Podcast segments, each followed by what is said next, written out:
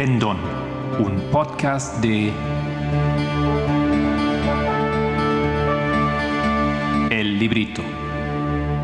Hola, mi nombre es Marco Barrios y hoy es lunes el 9 de mayo.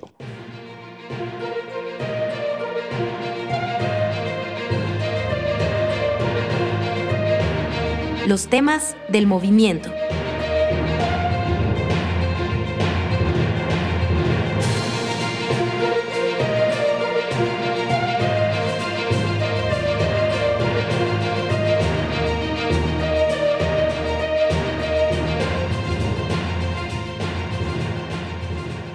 También hoy vamos a continuar con eh, la lectura del estudio de Tess Lambert en la serie de sus estudios vespertinos que está conociendo con su grupo en Australia. Y hemos llegado al número 8 aquí. Vamos a leer algunas partes de este tema. Ok, 2018, em, Trump representa a toda la derecha. En 2018 y 2019 estamos empezando a identificar el papel de Donald Trump en la profecía, de una manera que no se había hecho antes. O sea, me refiero al tiempo antes de, que se reconociera que tenía un papel en la profecía. Pero en 2018 nos estamos volviendo mucho más formales al decir, no solo o no es solo Trump, sino el Trumpismo o el Trumpismo no se trata de un hombre, sino del republicanismo. Y no solo es el Partido Republicano, es toda la derecha, que ahora debe ser entendida de una perspectiva profética. En 2018 ya no se habla de Trump solo como una figura única y completamente aislada del contexto de la derecha, sino como una eh, peligrosa figura profética. En 2018 lo ponemos en ese contexto y decimos que no solo eh, un hombre, sino todo lo que representa, todo el espectro político de la derecha. Y cuando decimos eso en 2018, es todo el movimiento el que queda minado. Porque cuando atacamos el espectro político de la derecha, atacamos ese movimiento. Porque ese movimiento, en a esas alturas, está en el espectro político de la derecha. ¿Y por qué se encuentra en este lado?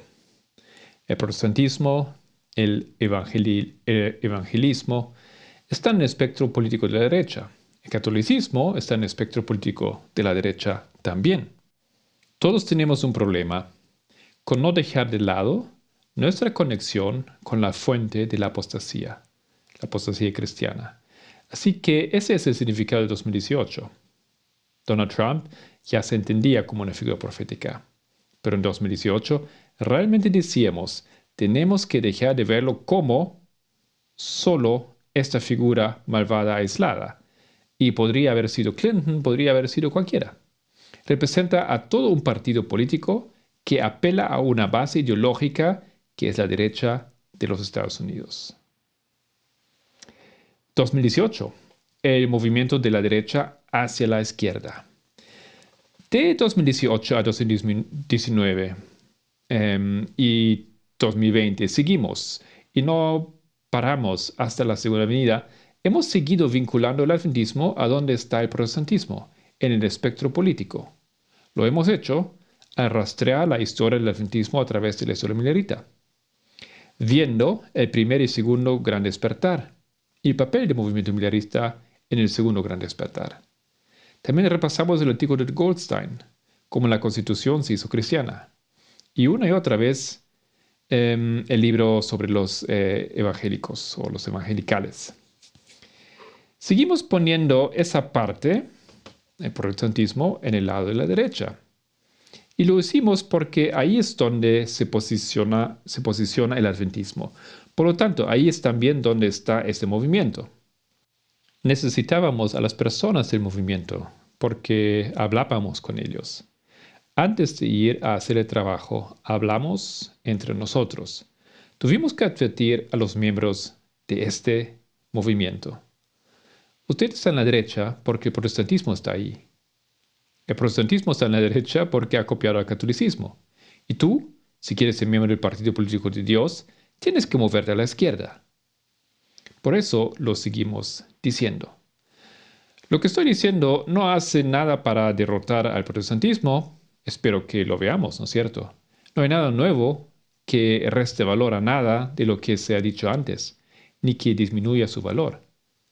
Pero a medida que este movimiento ha ido avanzando, sobre todo desde finales de 2019 hasta la actualidad, es de nuevo, recuerda lo que decíamos antes, que ahora las cosas son mucho más complicadas. Ya sabes, ves esta imagen simple, pero es más complicada. Y el problema es que la gente ha visto el cristianismo como todo el problema de la derecha, pero no lo es. Ese es el punto que estoy tratando de hacer ahora pero no es uno nuevo. Durante casi 18 meses he tratado de demostrarlo sabiendo lo que hacía, sin necesariamente entenderlo tan claramente como lo hago ahora.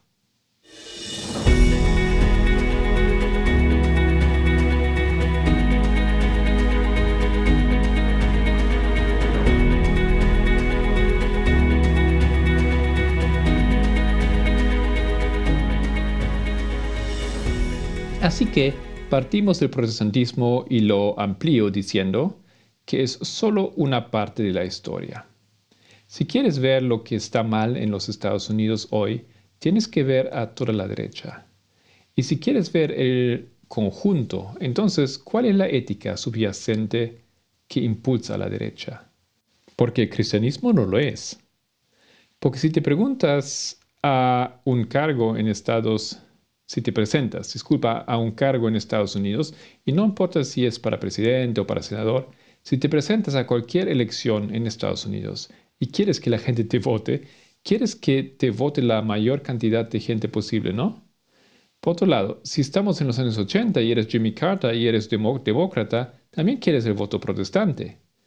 Te presentas a la presidencia, aunque seas demócrata, y tú, Jimmy Carter, empezarás a decir, soy un buen cristiano, realmente amo mi fe, aprecio mi relación con Dios, rezo todos los días, apelará al voto protestante, debe hacerlo.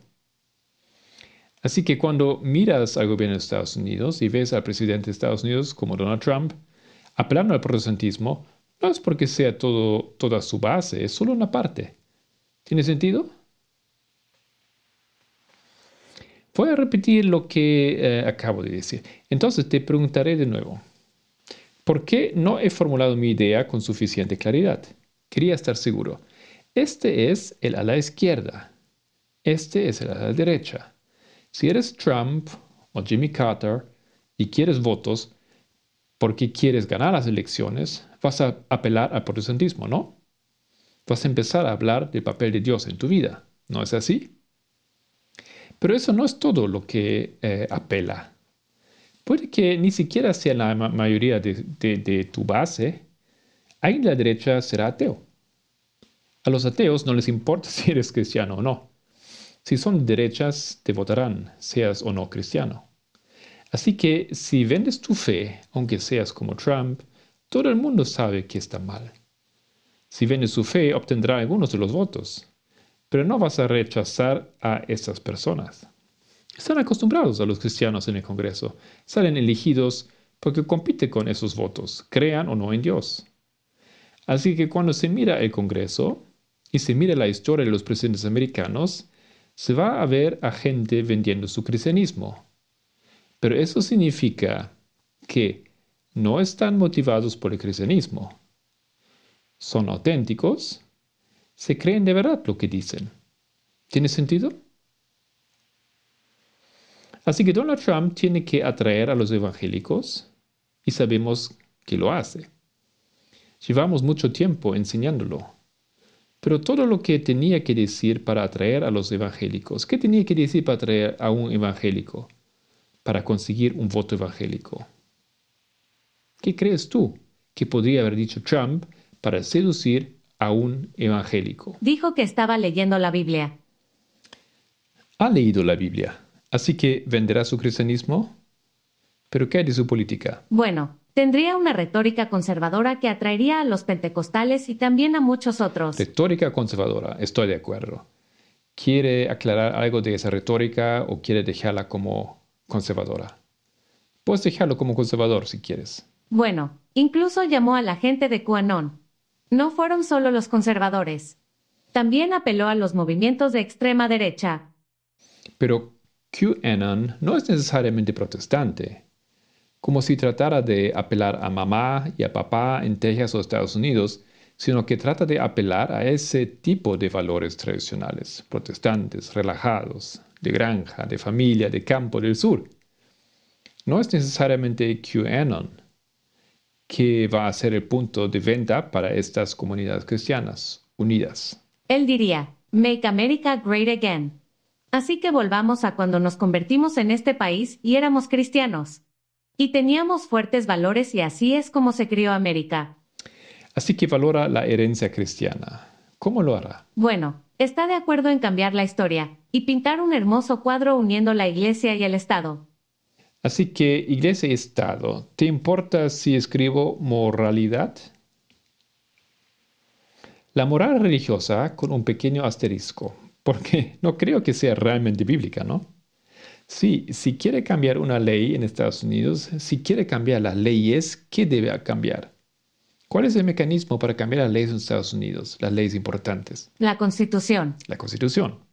¿Y quién debe definir lo que significa la Constitución? Sí, el Tribunal Supremo. Gracias. Sí a la moral cristiana. Pero habrá algunas frases claves que puede decir para apelar al protestantismo. ¿Alguien tiene una idea? Solo uno, así que es solo la moral que María ya ha dicho. Lo intento, sobre el aborto. La moralización de la ley. Estoy de acuerdo contigo. Pero evitaré tratar de ser general sobre la moralidad porque volvemos em, a otra cosa que ya se había dicho.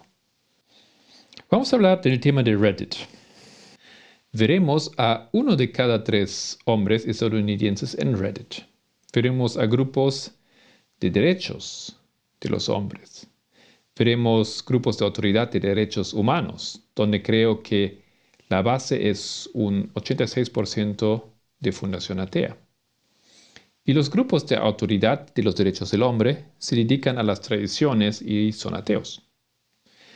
Así que trato de apuntar al protestantismo. Así que estoy tratando de ser un poco más estrecho, un poco más específico, porque sí, hay una moral aquí, pero se basa en una moral específica de estilo bíblico. Hablaremos del Tribunal Supremo y también sobre el aborto.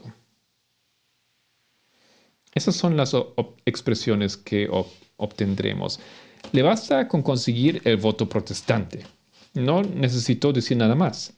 Pero el problema es que si miras hacia atrás y lees, mira todas las cosas que hizo, que dijo Trump. Apeló a mucho más, a mucho más que el voto evangélico. El voto evangélico era solo una parte de su retórica. Solo una parte de su retórica era apelar al protestantismo. ¿Y el resto de la derecha? ¿Y el 86% de los ateos? ¿Qué pasa con 90% de los activistas libertarios? De la autoridad de los derechos del hombre que existen en el ala derecha. Activistas de los derechos que existen en la derecha. ¿Qué pasa con ellos? A Trump le bastan unas pocas palabras para atraer el voto protestante. A los protestantes no les gusta su forma de actuar y comportarse en general. A la gran mayoría de los protestantes no les gusta especialmente verlo jurar, sigue maltratando a la gente, insultar a la gente que no necesariamente se sintió atraída por la ira o mal comportamiento. El éxito como multimillonario, supuestamente muy rico, que supuestamente podía tener a cualquier mujer que quisiera. Eso no es una apelación al voto protestante, pero ha traído a la derecha como nunca se había visto en la historia. A una derecha radicalizada, como nunca hemos visto en la historia. Y ese elemento de radicalización no es protestante. Por lo tanto, quiero que ampliemos nuestra visión de lo que hemos estado haciendo durante años, que es esta imagen estrecha de Trump, siendo elegido por los evangélicos. Los evangélicos se sienten amenazados y, por tanto, envalentonados en sus esfuerzos por unir iglesia y Estado. Esto no es lo que realmente está sucediendo en los Estados Unidos si salimos de nuestra burbuja protestante. Está bien, Iba a mencionar algo que preguntó antes. Gracias. ¿Podrías repetirlo con tus propias palabras para que todos podamos beneficiarnos? Por supuesto. Iba a mencionar cómo, Donald Trump hablaba de poner jueces en la Corte Suprema que serían nominados por la sociedad federalista. Y eso era algo que les gustaba mucho a los protestantes de la época. Gracias. Y ha aportado más detalle, la sociedad federalista. Sabía que lo que estaba haciendo, sabía que quién tenía que hablar y los latiguillos que les harían entender que estaba de su lado, que definitivamente tenía su agenda en el corazón. Yo también iba a decir el Tribunal Supremo. Además, se reunió con ellos y les explicó cómo dejarían de estar oprimidos. Así que se reunió con ellos como víctimas e iba a arreglar el cristianismo para que no estuvieran más oprimidos. Y parte de esa historia fue el Tribunal Supremo. Y eso nos lleva de nuevo a nuestro documento. Esa sensación de que se sienten amenazados, de que el cristianismo está amenazado, pero le votan a pesar de su comportamiento porque creen que, pueden puede protegerles. Así que mucho de su comportamiento no es atractivo para los protestantes. Le votan a pesar de ese comportamiento. Entonces, ¿a quién va dirigido ese comportamiento? Es solo una pregunta general, no tienes que responder. Yo diría que este comportamiento está dirigido a la derecha radical en la que estamos entrando, que celebra este comportamiento en sus foros, aunque los evangélicos desprecian este comportamiento. Sí, exactamente. El tipo de comportamiento que les hizo pensar que no es genial, pero le votaremos de todos modos porque nos protegerá.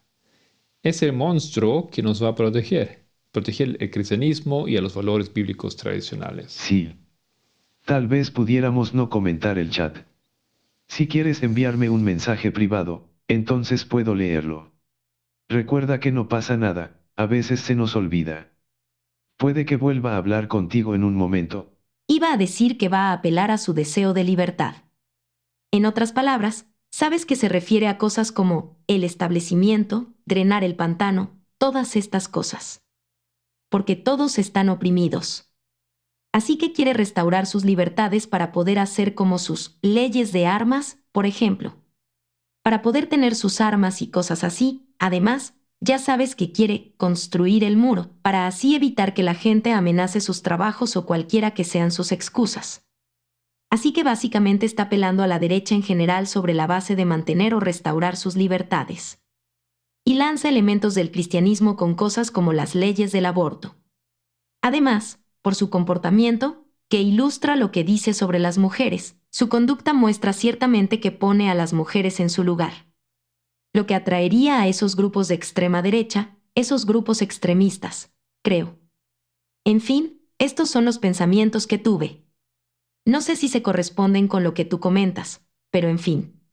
En este punto fui específicamente sobre lo que específica sobre lo que dijo para apelar al protestantismo porque construir el muro, drenar el pantano, no son frases que los protestantes escucharían. Oh, lo siento, pensé que... Pero sí, son cosas que hay que tener en cuenta. Bueno, no, en realidad pensé que estabas pidiendo algo más amplio. Por supuesto, hay. Eso es lo que estabas preguntando. Creía que tu pregunta era, Val, lo hemos discutido. Sí, lo siento, estamos a punto de entrar en lo más profundo. ¿Y la inmigración? Ya sabes, cómo seguir siendo una nación blanca y no traer a todos estos inmigrantes diferentes. ¿Puede incluirse esta noción? Las leyes de inmigración, tal vez volvamos a ellas más tarde.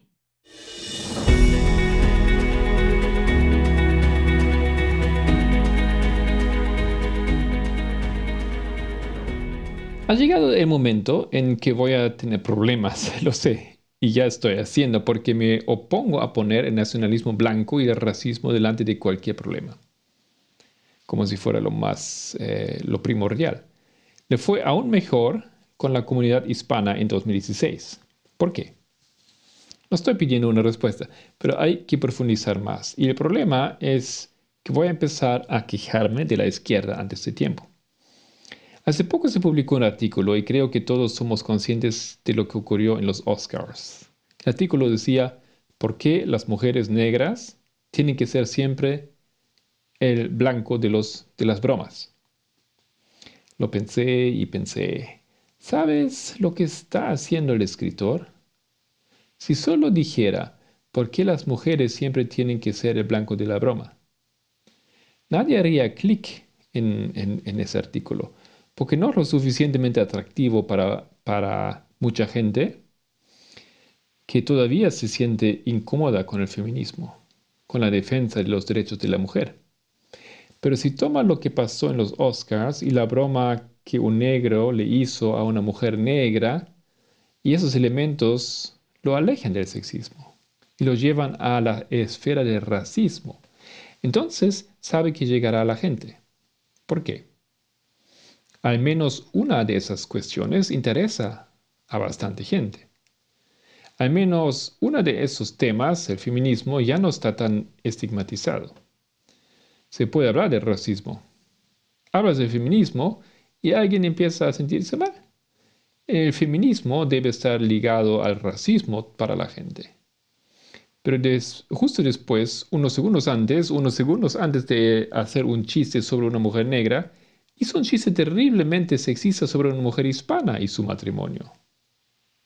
El subtexto de esa broma es que las mujeres, esa mujer hispana, son celosas, son difíciles y les gusta hacer la vida de sus maridos miserable si no están satisfechos.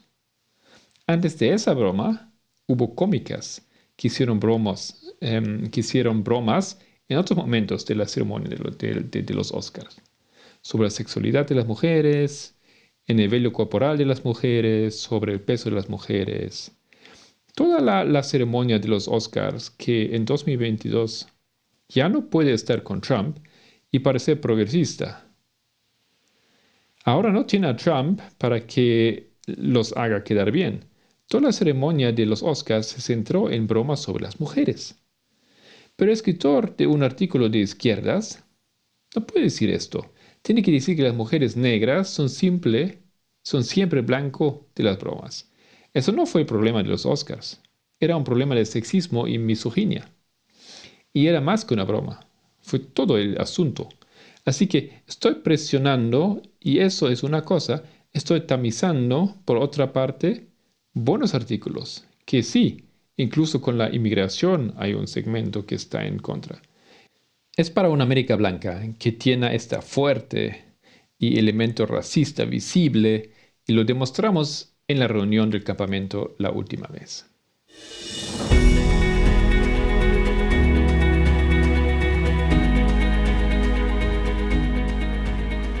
El tercer grupo de ayudantes de la derecha, la extrema derecha, Vas a tener este segmento, este tercer grupo de personas que piensan que América debe ser blanca y que la discriminación racial es algo bueno. Pero el primer grupo y el segundo son igualmente parte del problema. Y una de las razones por las que la derecha está tan molesta es porque toda la derecha está metida en el tercer grupo. Grupo 1. La igualdad cuenta, pero la base es la libertad. Grupo 2. No hay diferencia salarial. Víctimas. Grupo 3. Diferencia salarial. Creencia en la desigualdad. Boogaloo y Black Lives Matter. Así que, complicarlo aún más, voy a compartir la pantalla. Se trata de un miembro del movimiento Boogaloo de extrema derecha que se reúne con Black Lives Matter y muestra su apoyo marchando junto a ellos. Entonces lo que se ve en la imagen es, son varias personas, eh, ante todo hombres, em, con armas, con eh, ropa militar, equipamiento militar, y uno de ellos, un blanco, da la mano a un hombre del movimiento Black Lives Matter, aparentemente, un negro. Se da la mano. Se sonríen. Bueno, a uno no se ve la cara al negro porque está tapada, pero el otro se ve con su barba, se ve que está sonriendo. Ok. Aunque los líderes de Black Lives Matter digan, por favor no vengan, por favor no vengan. Pero el movimiento Boogaloo intentó decir, estamos en la misma página que Black Lives Matter. Estamos con ustedes. Creemos en la igualdad racial y también creemos, queremos reducir la financiación de la policía. Tenemos objetivos comunes. Así que estoy tratando de hacernos ver la complejidad. se obstaculiza cuando el nacionalismo blanco se sitúa siempre en todos los, eh, eh, en todos los contextos. Está ahí, está definitivamente en ese tercer grupo, pero va más allá. Y vuelvo a las palabras de Enrique Tarrio, el hombre que quemó una bandera de Black Lives Matter. Hay que profundizar para entender las causas que definen esos movimientos de extrema derecha. Y eso es lo que empezamos a hacer cuando miramos la ética de la derecha. Cuando llegamos a los grupos que defienden la autoridad de los derechos de los hombres, libertad versus igualdad. Y la izquierda lo hace una y otra vez, cuando se niega a defender los derechos de las mujeres, pero añade un vínculo con el racismo. Porque durante la ceremonia de los Oscars, todo fue sexismo. La gente siente que está escuchando algo sobre el feminismo. Harán, que, harán una mueca de dolor y les quedarán parados. Ningún periodista quiere que eso ocurra. Así que estoy de acuerdo contigo y entiendo lo que dice Trump sobre la inmigración, pero dos puntos sobre eso. En primer lugar, no se dirige necesariamente solo al cristianismo protestante. De nuevo, lo extendemos a algo que apela a los millones de votos que obtuvo de los ateos. Ciertamente es atractivo. Palabras clave, silbatos para perros, como dijiste, para un, segmento más amplio del espectro político, pero no es específicamente cristiano. Y quiero que veamos. Israel es una buena respuesta, pero ¿qué decir o hacer una cosa que el resto de la derecha no le importa especialmente? pero que le consiguió ese segmento de voto protestante. Y si se tiene en cuenta que Hillary Clinton obtuvo más votos que él, es importante. Era importante conseguir sus votos, era realmente importante el voto ateo, pero también era importante conseguir sus votos. Tenemos que volver a analizar lo que defiende la derecha y lo que la motiva.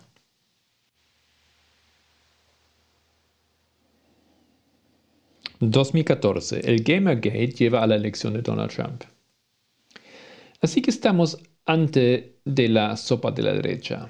Y Donald Trump está apelando a la derecha y a diferentes facciones de ella por diferentes razones. Pero existe esa sensación subyacente de estar amenazando y también vinculada a esa sensación de estar amenazado de que la libertad está siendo erosionada. Hemos superado la discusión sobre el republicanismo y hemos empezado a hablar del libertarismo.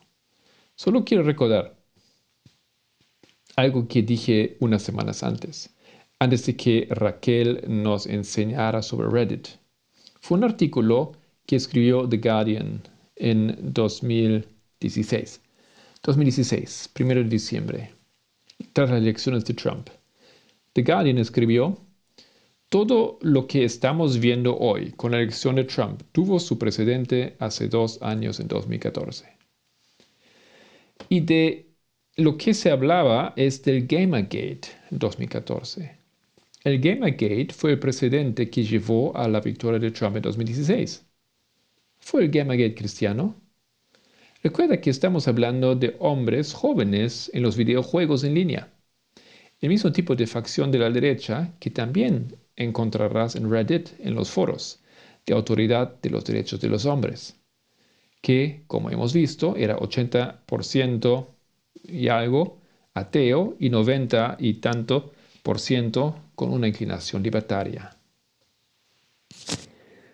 Ahora el 6 de enero de 2021, la elección de Donald Trump y Gamergate. El Gamergate no era protestante, no era cristiano, era de naturaleza atea. Estoy hablando de la gente. El Gamergate llegó a 2016, según The Guardian. Y yo diría que no estaban ahí unos años antes. Pero el 6 de enero de 2021 tuvo su precedente en 2016 y 2014. La insurgencia del 6 de enero no fue una especie de revolución cristiana protestante, es el mismo tipo de comunidad. Extrema derecha, neoderecha y también milicias. Ok, otra fecha, 2008, el acceso de Barack Obama y la radicalización de los republicanos. Me gustaría hacer algunas distinciones entre esta sopa de la derecha. Tiene una ética subyacente que es la misma, la libertad por encima de la igualdad, y la sensación de que la libertad está amenazada. Esas dos cosas. Así que si podemos decirlo de esa manera, eres republicano, tienes una edad posterior eh, a 2001, tenemos a George Bush, su elección, la toma de posesión, y entonces llegó el 11 de septiembre. Y en 2001, ¿qué va a hacer George Bush? Desde 2001 hasta los dos mandatos de George Bush como presidente de los Estados Unidos, George Bush amplía el poder ejecutivo más allá de lo que se había permitido antes. Y lo hace en el contexto a la sombra del 11 de septiembre. Así que el poder del eje ejecutivo, de la eje ejecutiva, está creciendo exponencialmente bajo su presidencia. El problema para un republicano es, ¿qué pasa si un republicano pierde el poder? Ese es el mismo problema al que se enfrentan los demócratas. Los demócratas ven el filibuster y dicen, deberíamos abolirlo. Y los republicanos dicen, adelante, abolite el filibuster. Espera a que haya un republicano en el poder y verás cómo te van las cosas. En paréntesis, voy a leer una definición del filibusterismo según Wikipedia. Se, denomina filibusterismo a una técnica específica de obstruccionismo parlamentario, mediante la cual se pretende retrasar o enteramente bloquear la aprobación de una ley o acto legislativo gracias a un discurso de larga duración. Es eficaz en los sistemas parlamentarios en los que los representantes de la voluntad popular no tiene fijado un tiempo límite para intervenir y ha tenido significación histórica en algunos momentos de la vida parlamentaria de algunos países. Las reglas son muy simples. Un congresista puede hablar lo que desee siempre que no se siente o se detenga. Normalmente se suelen leer en voz alta libros de recetas, novelas, hasta que se sospone la sesión. Como resultado, los republicanos ven como George Bush amplía el poder del poder ejecutivo durante ocho años. Ven la ley patriótica, expansiones bastante amplias del poder estadounidense, tanto a nivel nacional como internacional. Y de repente, en 2008, tienes este enorme movimiento de izquierda populista galvanizado en torno a, a un recién llegado populista llamado Barack Obama. Yo, tenía 10 a 11 años cuando George Bush fue elegido y 18, 19 años cuando Barack Obama fue elegido. Así que estaba llegando a una edad en la que prestaba atención a ese sentido de la cultura pop en Estados Unidos y a lo que ocurría también en Australia. Recuerdo vívidamente, incluso entonces, la emoción y la fascinación del discurso de Barack Obama en 2008 es un orador fantástico, un orador, y fue el movimiento populista. Era un outsider, no en la mitad, eh, no en la misma medida que Trump, pero seguía siendo un outsider. Siempre estuvo fuera del pantano. Y si eres republicano en 2008 y observaste el poder del Ejecutivo eh, en este momento, vas a ver todo ese poder entregado a esa izquierda populista, que cerrará Guantánamo que hará de Estados Unidos un país progresista, populista, relativamente joven, Barack Obama. Y eso fue aterrador. Ahora bien, si además eres racista, eso es sin duda padre de problema. Pero no es, no es solo una reacción a un presidente negro. Eso también forma parte, pero es mucho más amplio que el racismo. Los republicanos tienen esta expansión del poder ejecutivo desde George Bush que lo hizo a la sombra del 11 de septiembre, hacia ese joven senador tan popular, Barack Obama. Así, en 2008 y 2009, Estados Unidos va por el camino de la radicalización, y ya hemos hablado de ello. El movimiento Tea Party de 2009, internamente en el movimiento lo relacionamos con el eh, anciano Pamenda y el cambio en la dirección, en la directiva del movimiento. Y en ese movimiento lo que nos preparará para la ley dominical es también esta radicalización externa del Tea Party que pondrá a los Estados Unidos en el camino de la ley dominical. Y ese camino hacia la ley, eh, ley, dominical se basa en gran medida en esa radicalización dentro del Partido Republicano. Esa radicalización no acaba de empezar en 2009. Es un poco como ver a Vladimir Putin matar la democracia en Rusia. Hay marcadores muy claros, pero 2009 fue un marcador de un punto de inflexión importante.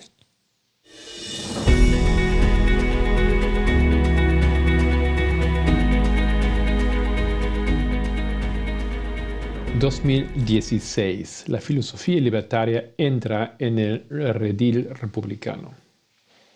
Quiero hablar de otro hito. Voy a citar a Chris Ladd, que es republicano.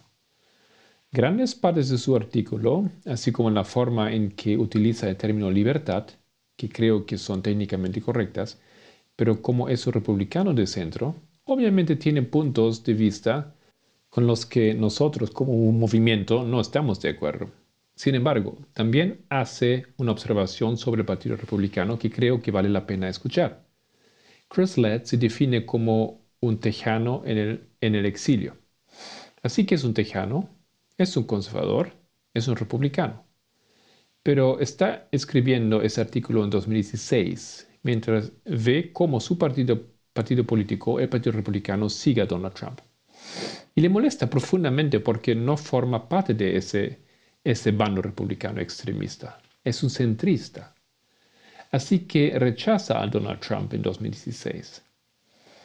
Por eso se llama a sí mismo tejano o sureño en el exilio. Todavía les pertenece de verdad. Sabe que les pertenece, pero ya no es popular entre ellos, porque es conservador y no le gustaba lo que vendía Donald Trump. Como resultado, escribía eh, la revista Forbes en 2016, para la revista Forbes. El artículo se titula La paradoja de los derechos civiles libertarios y dice lo siguiente. El largo y triste declive del Partido Republicano como principal vehículo de expresión política de los negros se corresponde estrechamente con el ascenso de la filosofía libertaria como fuerza dentro del Partido Republicano. Así que lo leeré y luego intentaré parafrasearlo. Dice que el largo y triste declive del Partido Republicano como partido político principal, el vehículo político para la expresión política de los negros que correspondía al Partido Republicano, abrazando una filosofía libertaria. Alguien preguntó hace unas semanas cómo el Partido Republicano, que fue originalmente partido de Abraham Lincoln, que estaba en el lado derecho eh, o, correcto de la guerra civil, se ha convertido ahora en este partido conservador de la derecha, el partido de la, de la, de la libertad en lugar de la igualdad. Había, em, habíamos compartido unos videos sobre este tema Solo estoy añadiendo, porque está diciendo que ese cambio particular que ocurrió se va a centrar en la mitad del siglo XX. Esa división correspondió a que el Partido Republicano se alejó de sus raíces originales de la igualdad y abrazó la filosofía libertaria. Y me gusta que utilice la palabra filosofía Así que no estamos diciendo que el Partido Libertario como partido político en Estados Unidos sea muy importante, porque es débil. No tiene mucho poder político y no creo que lo tenga. Nunca. Lo que intentamos mostrar es la filosofía libertaria.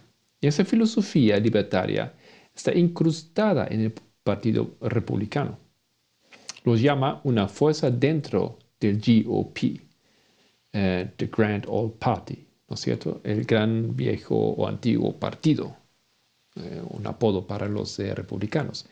Y luego se adentrará en la era de los derechos civiles y explicará lo que ya hemos tratado en nuestras últimas clases sobre el libertarismo. En la era de los derechos civiles y lo que él llama una paradoja. Y aquí viene entonces el artículo, una parte de él. Los republicanos comenzaron a abrazar las ideas libertarias unos 10 años antes de que se fundara el Partido Libertario. Barry Goldwater hizo de la libertad individual un valor político primordial a principios de los años 60. Los libertarios formaron un partido político independiente a principios de la década de 1970. Hasta hoy, figuras como Rand Paul, Ron Paul y Rand Paul, Rand Paul o Gary Johnson se mueven con facilidad entre los círculos libertarios y republicanos porque las líneas son difusas. El movimiento libertario actual sigue siendo el heredero de los republicanos de Goldwater. Fue Goldwater quien inició el giro republicano hacia el libertarismo.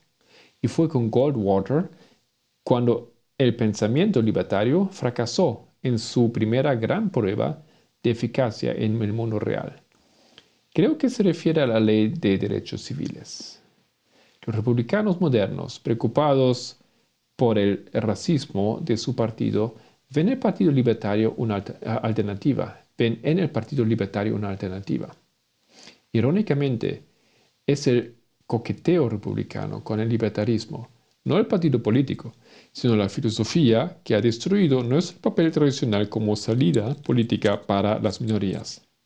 Fueron la política y la retórica libertaria eh, las que convirtieron el sur en una nación republicana. ¿Todos entienden? ¿Entendieron lo que quiere decir? Aunque no lo explicamos todavía, pero entendemos lo que quiere decir. Así que no estoy diciendo que el Partido Político Libertario tenga un papel importante en la ley dominical. De lo que estamos hablando es la filosofía libertaria. Y esa filosofía está incrustada en toda la derecha, pero especialmente en la extrema derecha. Y está incrustado en el Partido Republicano, por lo que el Partido Republicano ha dejado de ser un partido representativo de las minorías ha dejado de ser un partido que prioriza la igualdad y eligió la libertad porque era el libertarismo que dice que la libertad debe ser lo primero. Libertad está por encima de la igualdad. Así que vamos a volver a Barry Goldwater para ilustrar eso, pero ese republicano exiliado que se avergüenza de su propio partido político culpa al libertarismo. Solo quiero que veamos y entendamos lo que está pasando.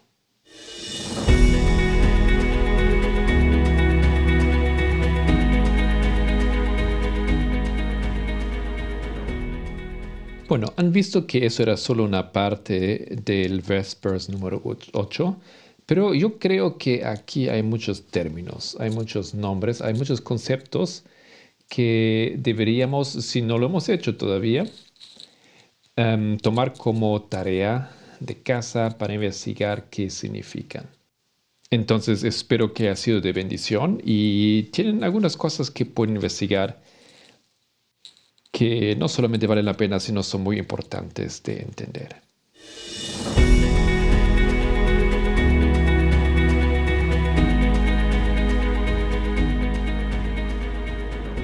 Los estudios de la semana. El viernes em, he conocido un un estudio sobre Roe versus Wade, hablando especialmente sobre este plan, podemos decir, ese papel de la Corte Suprema que salió al público. Eso fue algo que eh, no era planificado, obviamente. ¿Y qué implicaciones tiene esto? ¿Y por qué salió? ¿Y qué podría significar para otros, em, pues, otros, otras áreas de la sociedad americana. Hemos hablado un poco sobre esto para ponernos al tanto. Y el sábado hemos continuado en la tarde discutir sobre el tema, también haciendo la pregunta o respondiendo la pregunta, pensando sobre la pregunta eh, que se hizo, ¿dónde podemos ver aquí el conflicto entre em, el aspecto o el problema de la igualdad y la, libertad. ¿Y qué de los dos es más importante aquí? Eso fue un aspecto de lo que hemos hablado. después de que primeramente el sábado Edita había presentado el tema de los, em, del feminismo y, los, y el autoritarismo, eh, los autócratas, en referencia a un artículo que había sido publicado en el Media Broadcast.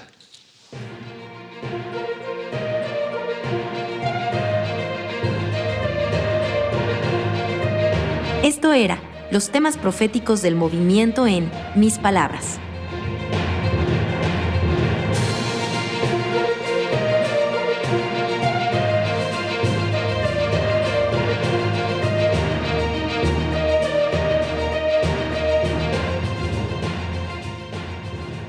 Espero que les haya gustado este podcast y les deseo un feliz comienzo de esta nueva semana. Si quiere profundizar con algunos de los temas de este podcast, encuéntranos en librito.org. Y también van a encontrar el enlace a nuestro wiki, donde, por ejemplo, pueden encontrar la transcripción de todos los Vespers, por lo menos hasta el 8 inclusive tenemos ya eh, liberado, para que em, puedas estudiar y tomar ese material si eh, lo prefieres de manera escrita. Me despido cordialmente en el nombre de todo el equipo del Pendón. Que Dios le bendiga y hasta la próxima.